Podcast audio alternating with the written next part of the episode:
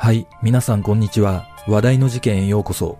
今回の考察は、未解決事件、金子エリちゃん失踪事件です。この事件は、当時6歳の女児が自宅裏で遊んでいたところ、忽然と姿を消した失踪事件です。間もなく事件から25年が経とうとしていますが、全く手がかりがないまま、現在も行方が分かっていません。一体、失踪当日に何があったのか。まずは、事件概要からどうぞ。事件概要。1997年6月29日午後4時30分頃、岩手県普代村に住む金子エリちゃん当時6歳が自宅裏にある沢で遊んでいたところ、突然行方不明になった。この日は家族で青森県八戸市に買い物に出かけ、帰宅後、エリちゃんは一人で遊んでいたところ、忽然と姿を消し、両親が周辺を探しても遺留品一つ発見することはできなかった。翌6月30日、家族は警察に捜索願いを出し、約1ヶ月にわたり、警察や消防、地域住民ら、延べ約2000人が現場一帯を捜索したほか、村内を中心に約1100世帯から聞き込みを行ったが、エリちゃんの足取りをつかむことができず、現在も解決の糸口は何一つ見つかっていない。また、これまで約200件の情報が寄せられているが、どれも行方につながる情報はなく、2003年8月を最後に情報提供は途絶え、この事件は未解決のまま風化しようとしている。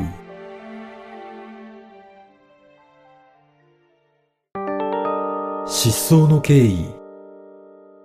エリちゃんが失踪した岩手県普代村は太平洋に面しており、周りは山に囲まれ、平地がないことから道路は少なく、8月の平均気温が21.7度で夏は涼しく、日本では珍しい西岸海洋性気候に分類されている。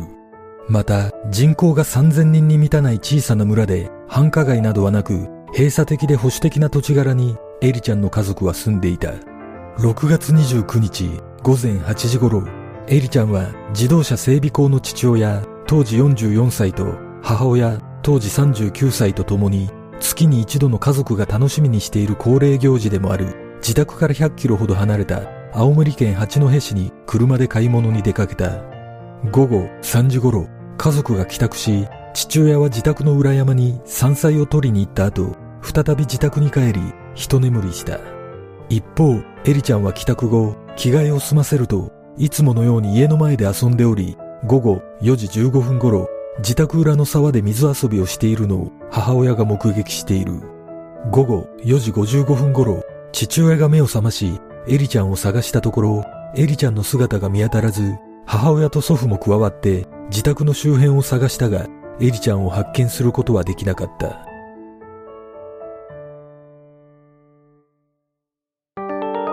エリちゃんの特徴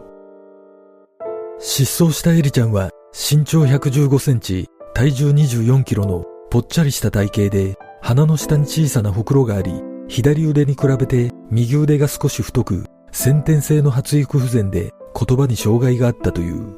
失踪時の服装は胸に2匹の犬の絵が描いてある青い長袖シャツに左膝に茶色の膝当てがついているオレンジ色の長ズボンとピンクと白の長靴を履いていた。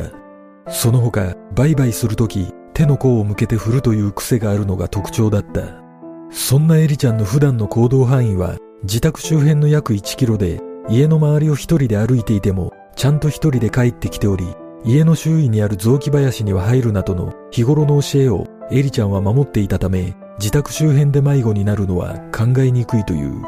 また以前父親が山に連れて行った時にはぐれた際もエリちゃんは一人で山のふもとに駐車した車のところに戻って車内で待っていたとされしっかりした一面があるため自ら危険な場所や知らない場所に行くことも考えにくいという。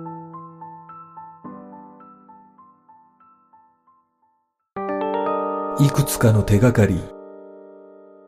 実は行方不明当初、自宅に誘拐を思わせる電話などはなかったが、いくつかの気になる情報提供があった。一つ目は、エリちゃんの自宅近くにある雑木林に囲まれた車道沿い付近で、近隣住民が女の子のむずがる声を聞いたというもので、警察が警察犬を使い捜索した際も、警察犬がその付近で止まったため、その場所に失踪に関わる何かしらの痕跡が残っている可能性が指摘されているが、なぜか警察はその場所を詳しく調べることはせず、自宅の裏山ばかりを捜索していたという。二つ目の情報は、行方不明の数日前に男が運転する白い不審者があったというものだったが、車種の特定までには至らず、失踪との関連についても不明となっている。また、行方不明になる数日前、エリちゃんの父親が自宅付近の雑木林の私有地に自衛隊のジープが止まっているのを目撃しており、車のそばには自衛隊の服を着た男が立っていたとされ、この近くには自衛隊の演習場などがなかったため、父親は不審に感じていたという。しかし、父親が警察にこの自衛隊の情報を伝えても、警察はこのことについて捜査をすることはなく、結局、その後も自衛隊が何をしに来ていたのかは明らかになっておらず、エリちゃん失踪との関連もわからないままとなっている。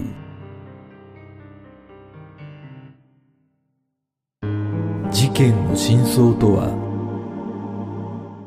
この事件は失踪から9年間でエリちゃんの捜索に動員した捜査員は延べ約1万6500人以上に上り自宅のある普代村はもちろん隣接する田野畑村でも情報提供を呼びかける活動を行っているが有力な情報は得ることができず2022年を迎えた現在も発見されることはなくすでに失踪宣告の申し立てが行われているという情報がある。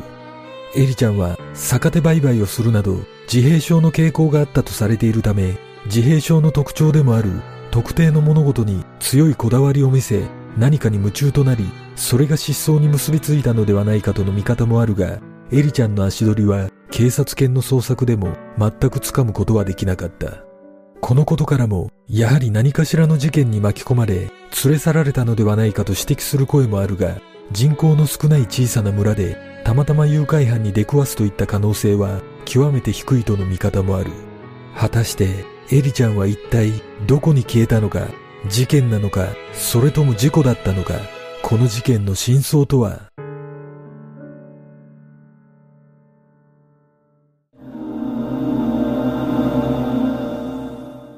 この失踪事件は父親が目撃した自衛隊の関与を疑う見方もありますが、現場から西に約100キロの場所に自衛隊の岩手山中演習場があるため、おそらく何かしらの任務で村に訪れていただけで、エリちゃんの事件とは関係ないような気がします。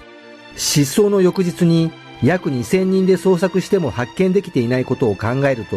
事件性が高いようにも思えますが、子供の行動を予測することは難しいことからも、やはり何かしらの事故の可能性は捨てきれないと感じます。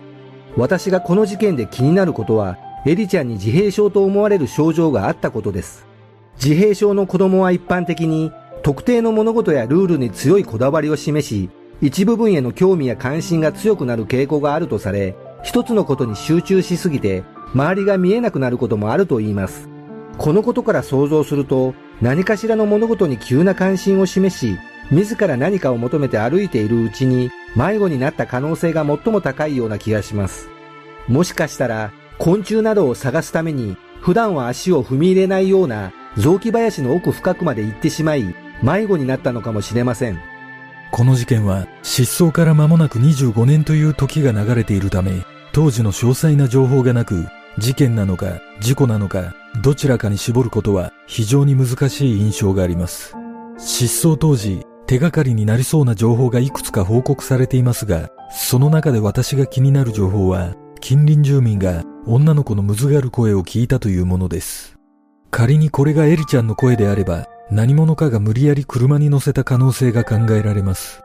だとすれば、警察犬が匂いを追えなかったことも納得できますが、あまりにも偶発的要素が強いため、計画的に連れ去るのは不可能に近く、村の住人以外の出入りは少ない地域だと思われることから、連れ去りだとすれば、同じ村に住む者の犯行の可能性が高いような気がします。当時、警察がどのような捜査を行っていたのかはわかりませんが、公表されている情報だけを見ると、事件性を疑うような捜査は行っていないのではないでしょうか。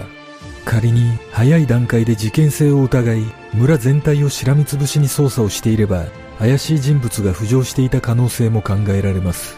しかし、同じ村の人物による犯行の場合、人口が少ない地域だけに相当なリスクがあるため、いたずら目的などではなく、何か別の動機があったような気がします。これは私の想像ですが、エリちゃんは自閉症の傾向が見られるため、強いこだわりなどが原因で対人関係がうまくいかず、同じ年頃の子供と何かしらのトラブルになったり、近隣住民に迷惑をかけるようなことがあったのではないでしょうか。